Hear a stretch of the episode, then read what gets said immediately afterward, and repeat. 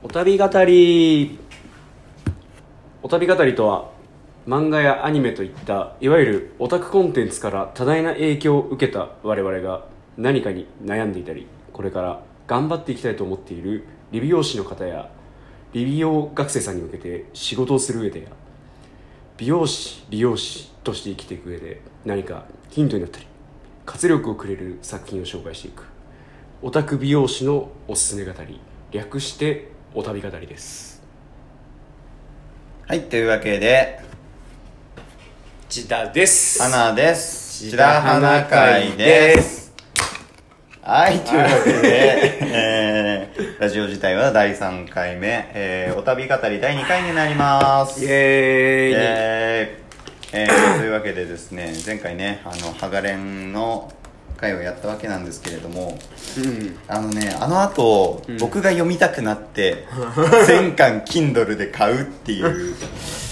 いやね、あの、読み返してからやるべきだったね。うん。もうちょっとそうね復習が必要だったね。復習必要でしたね、うん。僕らもやっぱ。まあちょっとね、それも踏まえてね。し。てもね大事よね。ねそうなんですよ、うん。っ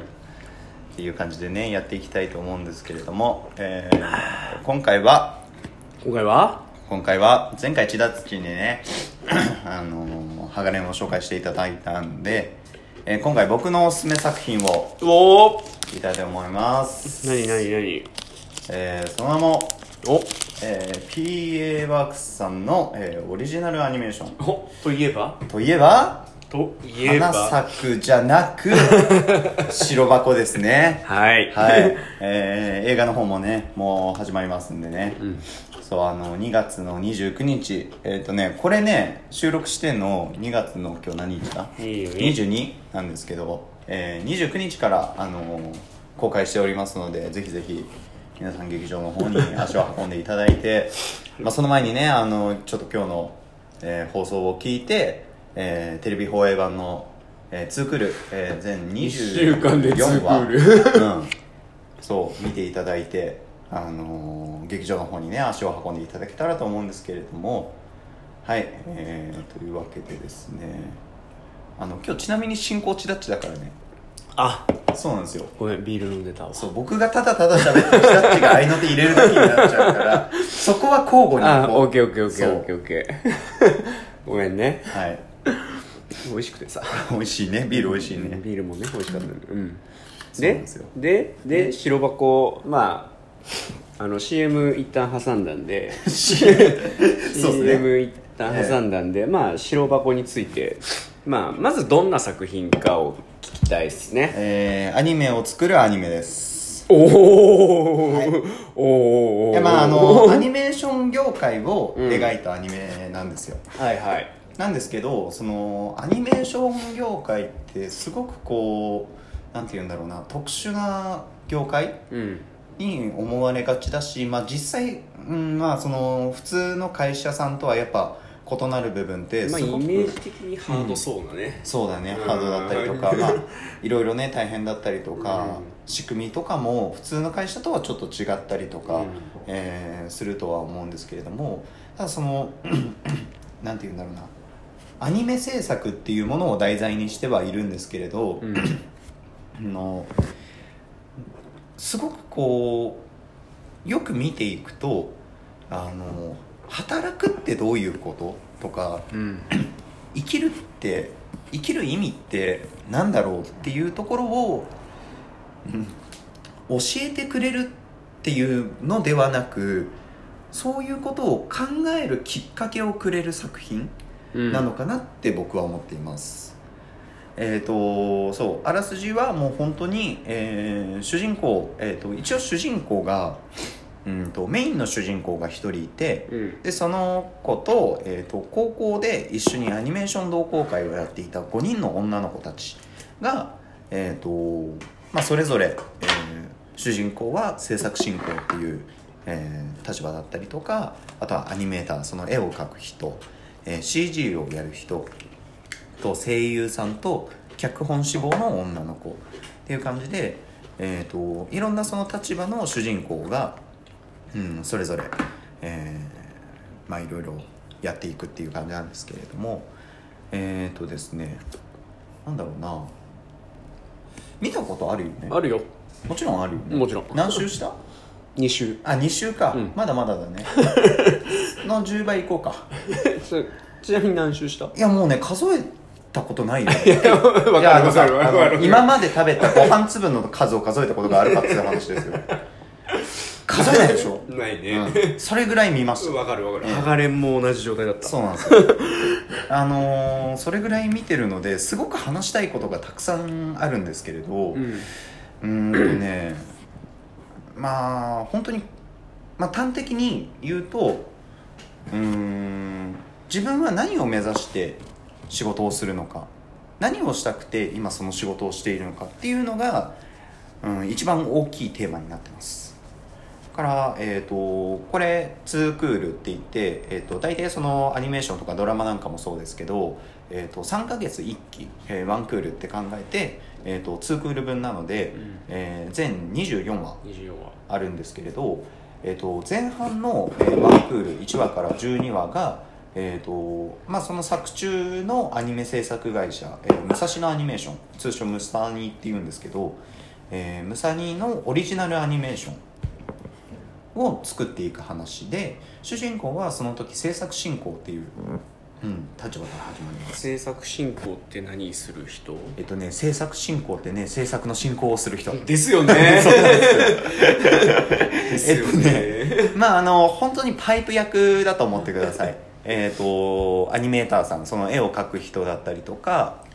うんとまあその大元になる監督、えー脚本家演出家さんからそのこういう絵を描いてくださいっていうのを、うん。えー、とアニメーターさんに配ってでそれをこう回収して今度、えーとね、動画とか演なんだ、えー撮影とかなんかいろんな、うん、本当にいろんな役職があって役職というか仕事があってでそこをこうつないでいくのが制作進行。うん。でまあよくい、えー作中でも言われてるんですけれどそのアニメーターの、うん、とああいうのなんて言うんだっけ？ジョブチェンじゃなくてランクアップじゃなくてさキャリアアップ。キャリアアップ、うん、とかキャリアアップ。でいいのか昇級的な？昇級とは違うの。なんかそのなんていうんですかねあのポケモンでいう進化みたいな。はいはので言うと、デジデジモンで言うなら？デジモンで言うデジモンも進化だよね。はい。そうあのーまあ基本的に監督になるあ場合は制作進行から始まって、えーデスクプロデューサー監督っていう感じで進んでいくんですけどその制作進行っていう、えー、と立場からまず、えーワンクール目、えーオリジナルアニメーションを作る話が始まりますで、えー、と2期になると今度その1期のアニメの制作が終わって今度は、えー、と原作のある作品の、えーアニメ制作っていうので、えー主人公の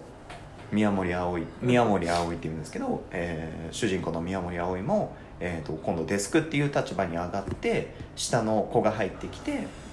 で上とか周りその別の部署から言われる仕事を下の子に伝えていったりとか本当に仕事がどんどん増えていくっていう感じでうんとすごくリアルまあねあの作中での年数が確か入社12年とかでデスクだから、うん。まあ結構ぶっ飛んではいるんですけれども、ぶっ飛んでるね。ただまあそのねあのし新しい年度になって新入社員が入ってくるとか次の仕事になっていくかっていう部分ではすごくリアルな描き方をされているのかなと。えーまあ本当に話し出すと長くなるし、うん。あれなんで、まあ、端的に僕のおすすめのシーンを、えーとね、言っていくとですねあのーワンクール目のえっ、とねワンクール目のクライマックスかな、はいはい、えっ、と112話あたりうん。にえっ、とですねまああのアニメ制作会社なんで本当にいろたくさんの人がいるんですけれどもあのもうその武蔵野アニメーションの中でも超フル株の、えーアニメーターさん絵を描く人がいてでその人が杉江さんっていうんですけれど、えーまあ本当にあのもうおじいちゃんみたいな描き方をされていて、うんとその人自身も僕の絵は今の絵に合わないからあの今やってる作品の手伝いをすることはできないけれど、うん。みたいな感じでその人自身もその今のアニメを描くことに対してちょっと引いてる部分があるし若いそのアニメーターさんたちもあのまああの人の絵は古いからねみたいな感じでうんまあ敬遠まではいかないけれどまあ違うよねっていう、どこかでその線引きをしてしまっているあのシーンがあって。でえっ、とまあそのまその話自体は結構最初の方にあるんですけれど、えーワンクール目の最後の方であのものすごい膨大な数の絵を描かなければならないっていう話になってくるんですね。でその絵っていうのが、まあ、あの動物の絵をあのすごい大量に描くんですけれどなんでろくろ回し始めちゃっ そう、ろくろ回しちゃうんですよ。これ、あのー そう、視覚的情報をね、突っ込まないの。視覚的情報は見えないから、視聴者の方は。たそうだねいや気になっちゃって気になっちゃってね。ろくろ回し始めちゃったと今日、じゃあ、ろくろ回していこうか。えー、ちょっと待って、話を戻そう。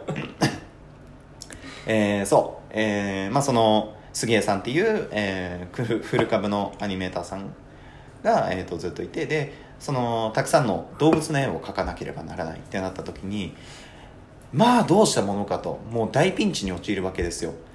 であの動物の絵って僕らが考えてる以上に動かすのがすごく難しいらしいんですね。絵を描かないので僕は分からないですけれど。絵描きではない、ね、絵描きではないので。分からないですけれども難しいであのってなった時にあのその絵を描いてくれる人を宮森はもうすごくいろんなところに探しに行くんですよ。ああ言ったね。あれ言ったね。あのあるアニメーターさんまあ超大物アニメーターさんって作中で語られててモデルになってるアニメーターさんもめちゃくちゃ大物なんですけれど。あれって誰？マクロス？ええ違う。えっとあんのあんのか？あそうだそうだそうだったそうだった。そうだあのどうあんのだも菅野秀明です。そうだそうだそうだあのそうだ。さ喋り方も超似てる。超似てる。そうあのね白箱の魅力の一つが実在するあの声優さんもそうだしアニメーターさんもそうだし監督さんもあとは制作会社さんとかをあのちょっとオマージュしてるんですよあの、ワーナ兄弟社からさんですって、冒頭第1話かなんかであるんですけど、それ、ワーナーブラザーズ社からなんですよね。あとか、もう本当にそういう感じで、また話が脱線した。そう、あの、まあ、安野さんをモデルとした、えー社外の大物アニメーターさんに、あの、書いてくれませんかって行くんですけれど、まあ、そこのね、話もものすごく良くあてー、そうよかったねあのねそうんの安野さんをモデルにしてる、あのーアニメーターさんにこれがこれをわしが描く意味は何だとうん。言われるんですよ。アニメーターも人間だからお前の仕事が欲しいって言ってもらえないとそう書く気にはならないんだよと。言ってその宮森必死になってた宮森をちょっと一度冷静にさせてくれるんですね。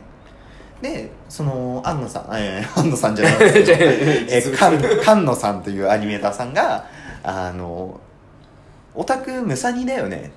いるじゃない天才が。って言ってそのおじいちゃんアニメーターにあの仕事を振る流れになるんですけれどあのまあその流れっていうのもすごく良いんですけれどもそこですごく思ったのがやっぱり普遍的なその、アニメーションで言ったら動物の動き筋肉の動きとかってあの絶対変わらなくて、うんそれってどれだけ絵の技術が進歩したりとかアニメーションを描く上で今だったら 3D とかすごいたくさんいろんな技術が出てきてますけれどあのどれだけ技術が進歩しても普遍的な部分って絶対変わらない。それって美容でも一緒だと思うんですよね。おつな げてきた。そうなんですよ。ここにあのこれねちゃんと美容師に伝える美容師の方にアニメを見たいなって思ってもらうためのあのすそっちラジオなんですよ。軌道修正しようかなそう思って。14分喋ってやっと美容の話が出てくる そうあのもう本当にあの美容業界美容師っていう仕事とすごく似てるなって思って。まあ本当に最近だったらそう某ねイルなんとらとなんたらとかね、うん。アディなんとかとかね。ね。ファイバーなんちゃらとかね。なんちゃらとかね。ええ。すごくいい薬剤って出てきたと思うし、うん本当にそのなんだろうな薬剤これ塗っとけば大丈夫ぐらいのうん。スペックのものってねトリートメントでもね、うん。某棒が2本のねバッテンのやつとかね。やめろ。そこら辺でね飲んでるからやめろ。すごいいい薬剤ってたくさん出てきて僕らも本当に仕事がしよしやすくなったと思うんです。ただその なんて言うんだろうな基本的な技術だからベーシックうん。ってあのやっぱりどこまで薬剤が進歩しても変わらないしだそのねダメージをすごい抑えられるような薬剤ってたくさん出てきたけれどそれでもじゃあリタッチを雑にやっていいかって言われたら決してそういうわけではないしうんなんだろうなそういう変わらない技術の大切さうん。でそこからそのね古いそのフル株のアニメーターさんから、うん、基本基礎の基礎をまた学び直して改めて若手がさらにすごいものを作っていく。そういうのってすごくいいなんだろう刺激の試合だなと思っててあなんか若手とか、うん、そのロートルとか言われるけれどもあのやっぱりそのね基礎は変わらないしでそれをいかにこう継承していくかってっていうのがすごく大事なんだなってその話でね。感じたんですね。感じましたね。あだねあの本当ねあの2話、えー、2話で1セット構成で進んでいくんですけど、毎回毎回トラブルが起こるんですよ。ーうん。トラブルアントライアンドエロじゃんエラーじゃない。噛んだね。そうトライダメダメな噛み方ね。あの熱くなるからね。そうやって。あトライアンドエラーどころかもうトライアンドトラブルぐらい、まあ、本当にトラブルが続くんですけどそうやっていろんな人が助け合って、まあ、アニメーションって作られていくんだなっていうのがん。感じたかな。だってアニメ1個作るのに2億、えっ、とねワンクール作るのに2億って言われてますね確か。で劇版作るのが大体4億。あへえだからねそこをぶっ壊してきたネットフリックスってすげえなっていう話をしだすと止まらなくなるから。そこでウルトラマンのネタ出してくると止まんなくなるから、ねネトフリってすげえんだっていうのだけは覚えておいてください。そう。だあのーまあそういうね話があったりとか。だからもう本当に劇中すごいたくさんのキャラクターが出てくるんですよ、うん。ぶっちゃけ名前しか出てこないキャラとか入ります。ぐらいしか言わないキャラとかいるんですよ。声優のオーディションのシーンや。そう。えっ、とね 藤田さん。あ僕すごい好きなのあのビジュアル。そう。あのもう本当にたくさんの人がいるんですね。でたくさんの人がいてであのいろんな人が助け合ってその一つの作品って作られてる、うん。まあ、美容師ってどうしてもスタイリストになるとスタイリストが一から全部やるとか、まあ、あってもアシスタントにね手伝ってもらうっていうのがまああったりとかすると思うんですけどでも本当にメーカーさんとかディーラーさんとかなセミナーで教えてくれる美容師さんとかこう実際に一緒に仕事をしなくてもいろんな人に助けられて仕事をしてるっていうのは美容師も同じだし、うん。だからこそすごくこういろんな人に感情移入できるんですよね。そうもう一個おすすめの理由っていうのが誰かしら必ず感情移入できるキャラクターがいるんですよ。いるね。めちゃくちゃキャラクターがいるから、でぶっちゃけこいつ大丈夫かみたいなキャラもいるんですよね。でもそのこいつ大丈夫かっていうキャラクターが別の悩んでるキャラクターをそのちょっとおバカなんですけどそのおバカさが彼の助けになるみたいなそういう話もあったりしてでまあそもそもね主人公も5人その、えっ、となんだっけ上の山高校うん。のアニメーション同好会の5人。この子たちがまあ主人公なのでまずそこで誰かしらに感情移入ができる。その今の職場を辞めようと悩んでるんですとかうん。いろんな本当に実際に社会で起きるうんと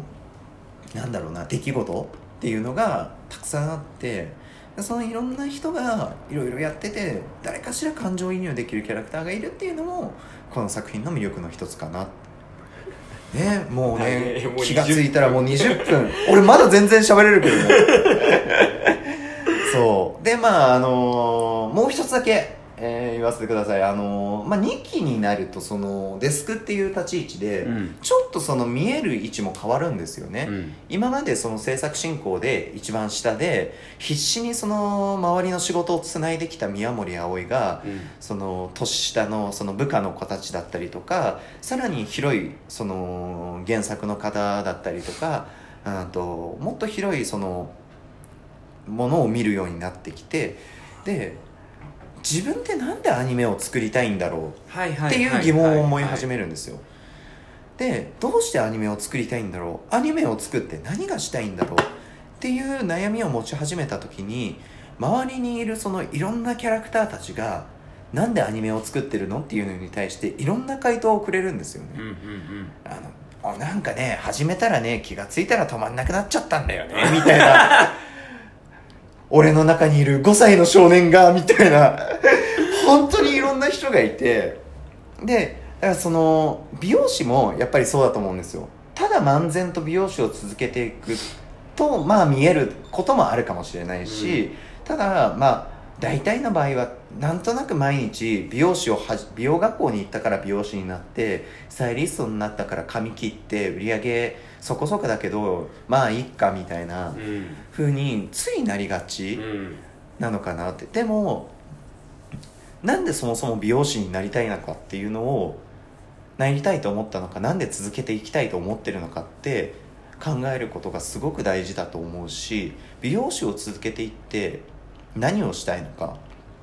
それは別になんか世界に名を轟かせたいとかそういうことじゃなくて全然いいと思うし本当にいつも来てくれてるあの人をもっと綺麗にしたいでも全然いいと思うんですけれどなぜその仕事をしたいと思っているのか、うん。その仕事をして何を自分はしたいのかっていうのを主人公の宮森葵が考える。うん。そこでやっぱ自分もすごく影響を受けてなんで美容師をこうやっていきたいと思ったのか美容師として何をやりたいと思ったのか。えこれでカラーに目覚めたんですか？あのねタイミング的に多分俺この白箱なんですよね、マジで、うん。そこからカラー転向なの？そうなんですよ。僕あの普通にあの前のえっ、とまあ卒業してすぐが京都の美容室で,、はいはい。でその後まあいろいろあって横浜の美容室に戻ってきて、うん。普通にスタイリストになる、えー手前もうカットのカリキュラムでモデルさんやるところまで行ってたんですね、うん。行ってたんですけどちょうどその時期に白箱がやってて、うん。でそこですごい考えた。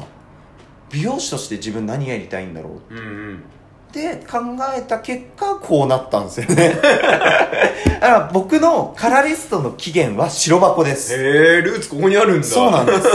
だそのタイミングであのお嬢さんって呼んでるステアケースの中村大輔さんのことも知ったしカラーの世界に対していやカラリストっていうその世界に対してすごく興味を持ったのもちょうどこの時期なんですよ。へえじゃあ本当になんかねあ悩んでる人はこれ見たらねそうなんです。自分が何をしたいかとかね改めて考えさせられる作品になるってそいううなんですよねすごいね。いやだからあの僕はもうあの誰におすすめする時でもアニメでなんかおすすめあるって聞た聞かれたら迷わず白箱って答える。マジで答えてるもん。そうなんです。お客さんにマジで答えてる。マジで答えてるんで。でねあの、まあ、そんな白箱なんですけれどもあの、まあ、24話ってまあまあ長いんですけれど本当にそのテンポも良くてすごく見やすいし、アニメのその絵のタッチもまあちょっと今っぽいんですけれど書いてる内容っていうのは本当に働く上で生きていく上で普遍的なことっていうのを描いている作品なので、うん、となんだろうアニメを普段見ない方でも、うん。あの見始めたらすごくこうドハマりできる作品かなって思います。はい。というわけでねあの2月29日から、えー劇場版でね あの公開しますので、えーこれ配信してるのはおそらく3月1日になってると思うんですけれどもあのぜひまああの1週間ぐらいあれば余裕で見れると思いますのでぜひあの1期2期と1期2期というか2クールね、うん。あのぜひ見ていただいてあの劇場の方に足を運んでいただいて であのそうすることでですねあの PA ワークスさんにあのお金が入るとさらに続きができてああの一応ですねこれ余談なんですけどあのとある、えー、と対談で水島監督これ水島監督っていう方が監督なんですけど、えー水島監督だかが確かおっしゃってたのが宮森葵を本当は、えー、と4期や4クールやって、あうん。えー、と制作進行編デスク編、えー、とプロデューサー編監督編ってやる予定だったらしいですね、へまああのねあの劇場版がどういう話になってるのかはまだね4年後っていうことしか分かってないんですけれど、ーはいはいはいえーね続きができればもしかしたら監督になったあの子たちが、えーそのね上山高校で描いていたアニメを本当にちゃんと作ることができるかもしれないので。まあね、あの PA ワークスさんのためにも、えー、と彼女たちのね夢のためにもそしぜひて僕らのためにも僕らがねあの見たいがために あのぜひ D アニメストアとかアマプラで見ていただくとちょっとね PA ワークスさんの方にもあの、まあ、お金が入るらしいのであの海賊版サイトとかではなくそういうところで見ていただけたらなと思います。はい。はい。というわけで、えー、長くなりましたがが俺ずっと喋ってたね今日。今回は長えな。今回長えよ。びっくりするぐらい俺ずっと喋ってた。入り込む余地なかったもんな。もうねほぼね聞いてただけだもんねうんしか言ってないそう。というわけで、えーと、お旅語り第2回、えー白箱編でございました。ありがとうございましたありがとうございました